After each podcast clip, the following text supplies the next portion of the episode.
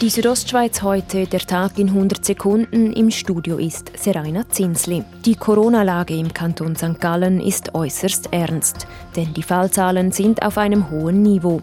Darum hat der Kanton St. Gallen angekündigt, die Skigebiete über Weihnachten bis zum 22. Januar zu schließen. Martin Hug, Präsident der Bergbahnen Graubünden, zeigt sich nicht überrascht. Graubünden hat seit dem 2. Dezember einen Mini-Lockdown und Kurve zeigt im Moment in die richtige Richtung und St. Gallen hat im gleichen Zeitraum nichts gemacht, haben Fallzahlen, die nicht zurückgehen. Die Bündner Regierung setzt derzeit alles daran, den Skibetrieb im Kanton Graubünden zu gewährleisten.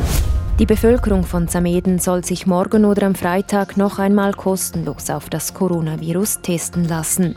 Bereits bei den Flächentests des letzten Wochenendes konnten in Südbünden Personen, die das Coronavirus in sich tragen, ohne Symptome zu zeigen, erkannt werden. In Sameden übersteigt die Anzahl solcher Personen den Mittelwert um ein Vielfaches, wie der Kanton Graubünden mitteilt.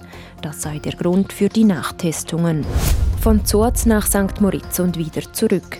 Das schweizweit größte Langlaufrennen in klassischer Technik, La Diagonela, findet wegen der behördlichen Vorgaben ausschließlich als Profi-Anlass statt. Das teilen die Veranstalter mit. Auf die Volksrennen müsse in diesem Jahr verzichtet werden. Gleich zwei Personalwechsel auf der Chefetage. Einmal bei den Lenzerheide Bergbahnen. Der Luzerner Thomas Küng übernimmt die Nachfolge von Peter Engler, der nach acht Jahren das Unternehmen verlässt. Und auch bei der Engadin St. Moritz Tourismus AG gibt es einen Wechsel. Tina Bösch wird ab Februar 2021 die neue Geschäftsführerin. Die Südostschweiz heute, der Tag in 100 Sekunden, auch als Podcast erhältlich.